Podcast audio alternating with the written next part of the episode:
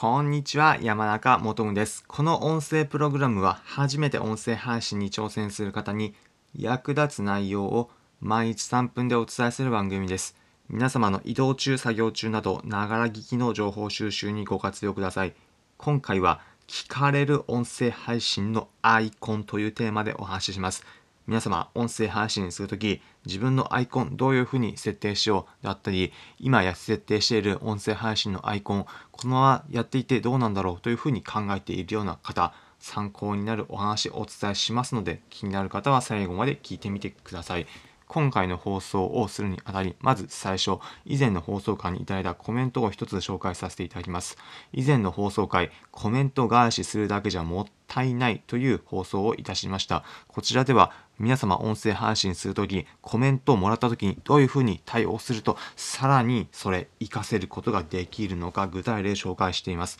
気になる方はリンク先説明欄に貼っておくのでそちらから聞いてみてください。そのコメント返しするだけじゃもったいないという放送に対してコメントをいただいたコメントを読みします。えラビットさんからコメントいただきました。ありがとうございます。いつもお世話になっております。このアイコンですが自分でアバター作れるアプリで作成しました。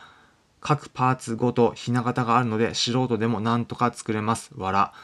技術がないのですが、それらしく見えるものにしたくてこの方法にしたんですよ。にっこりということでコメントいただきました。ありがとうございます。この放送回では、えー、ラビットさんが以前、コメントいただいたときに、アイコンについて、えー、放送にをお伝えしたので、それについての,、えー、のコメントをいただきました。ラビットさんのアイコンなんですが、名前がラビットということで、うさぎのうさぎになんですが、背景のところがうさぎさんが何人かいる可愛らしいアイコンになっています。まあ、このように自分でこの放送を聞くだったり自分はこういった名前でこれから出していくっていう時にそれと連動したアイコンだとより伝わり伝わりやすいようになります。私の放送も音声配信を始められた方が音声配信をどういうふうにすれば楽しく続けられるのかというところに絞ったお話をしています。音声配信のコツに関わるような内容です。まだからこそアイコンのところ、声という文字がデカデカと表示されて、この人は声にまつわることを話すんだなというような伝わるようなアイコンにしています。皆さんももう例えば自分が海外に行くのが好きというで海外のいろんなものを紹介するということであれば一目で海外というふうに分かるようなもの海外旅行というような文字を入れてもいいですし海外の4つの箇所を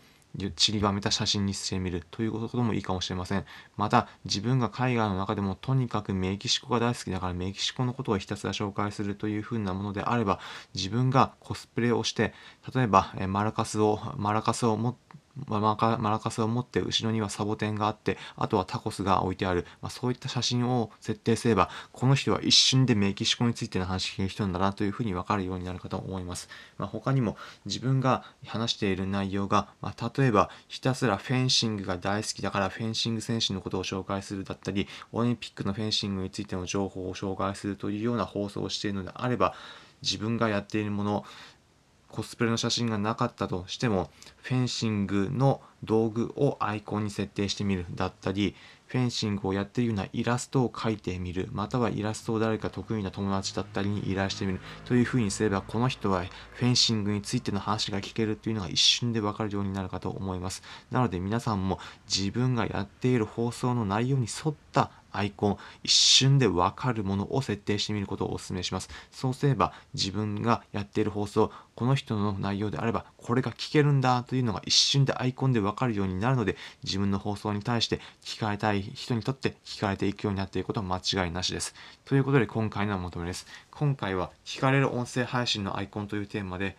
お話をしました結論自分の放送内容に合ったアイコンを一瞬でわかるように設定してみてください今回の内容をお聞きいただきありがとうございます。今回の内容参考になったという方は、いいねの高評価、またこの音声プログラムのフォローのボタンをポチッと押していただければ幸いです。この音声プログラムは初めて音声配信に挑戦する方に役立つ内容を毎日3分でお伝えする番組です。皆様の移動中作業、作業中など、ながら聞きの情報収集にご活用ください。コメントもお待ちしております。今回の放送をお聞いていただき、なるほど、アイコンってそういう風に設定すればいいんですね、というようなコメントをお気軽にコメントしてみてください。また音声配信皆様される中で音声配信これからどういうふうに続けていこうだったり他の人って音声配信どういうふうにやってるのかなと気になることあるのではないでしょうか。そういった方々に向けて音声配信気軽に相談し合える場所を用意しました。音声配信サービスのスタンド FM で毎週土曜日の朝9時半から音声配信の語り合い場ということで